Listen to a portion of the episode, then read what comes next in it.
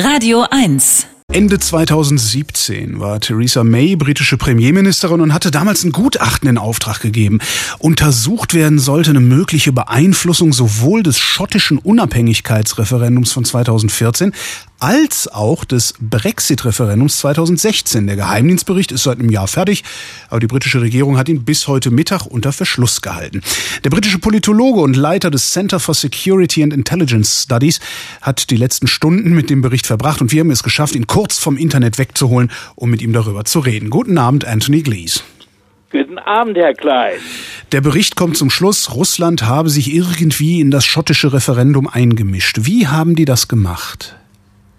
Die haben das gemacht, indem wir wissen, dass äh, die Meinungen, die für ähm, Schottlands Austritt aus der Union äh, in, de, den sozialen Medien viel von russischen ähm, Roboten äh, ausgegeben worden, also äh, publiziert wurden. Also direkten Einfluss auf die öffentliche Meinung zu haben in einem Referendum. Natürlich in einem Referendum, wo äh, es Parteigebundenheit gab, denn die schottische, schottische Nationalistische Partei war für Unabhängigkeit mhm. von Großbritannien. Die anderen Parteien, die Tories und Labour, waren dagegen. Also war ein ziemlich komplizierter Vorgang, äh, Stimmen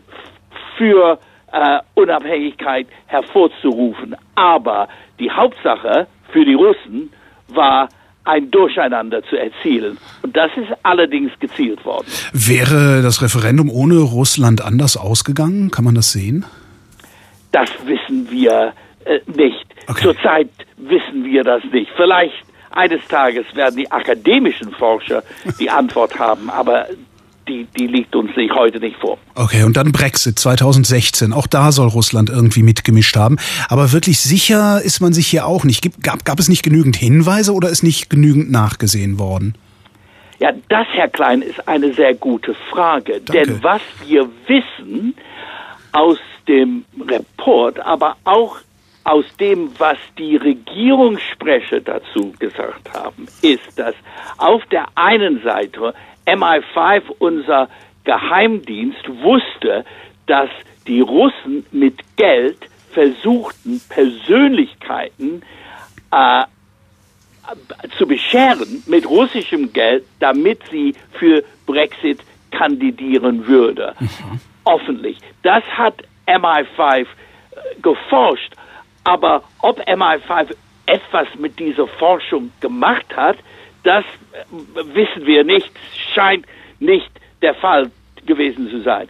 Aber der Einfluss, der ausgeübt worden ist, wurde von MI5 als nicht geheim, geheime unter äh, unter, wie sagt man, Verführung mhm. des Volkswillens angesehen, sondern als legitim und einfach äh, Volksaufklärung, äh, als Volksaufklärung was, was, angesehen. Was, also hat, nicht dagegen unternommen.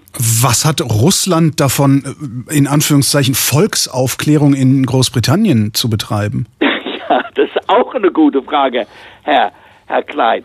Äh, der Regierungssprecher hat äh, heute Mittag gesagt, es ist seit längst in Großbritannien gewusst, dass die Russen zwei große Aufgaben hatten. Ernsten, erstens NATO ähm, zu untergraben mhm. und zweitens die Europäische Union zu untergraben.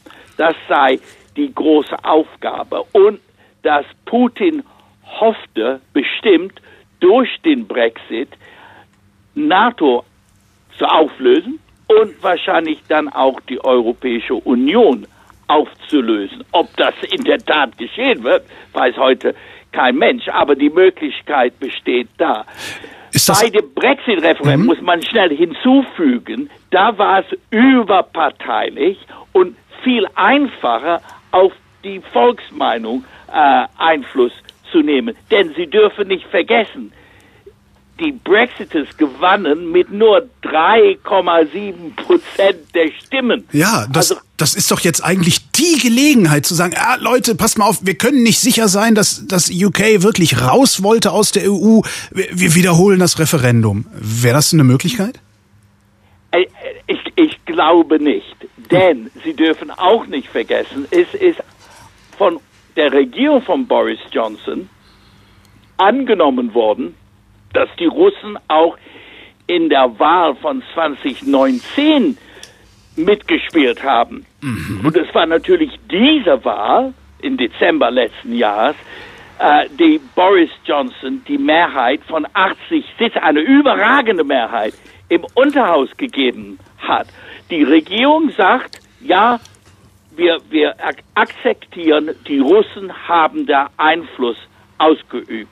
Aber Boris Johnson hat überhaupt kein Interesse, nochmals Brexit, Brexit-Referendum zu führen. Und äh, denn die Russen haben es wahrscheinlich gemacht 2016, nicht bei vielen, vielleicht eine Million Stimmen, aber äh, immerhin, mhm. es war nur eine, eine, äh, eine kleine Mehrheit.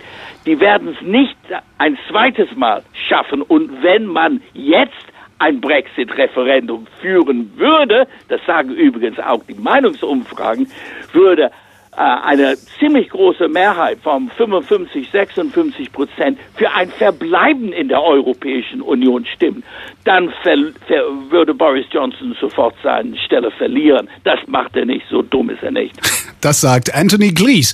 In Großbritannien ist heute ein Geheimdienstbericht vorgestellt worden, der sich mit russischen Einmischungen in britische Innenpolitik beschäftigt. Vielen Dank fürs Gespräch. Gerne geschehen.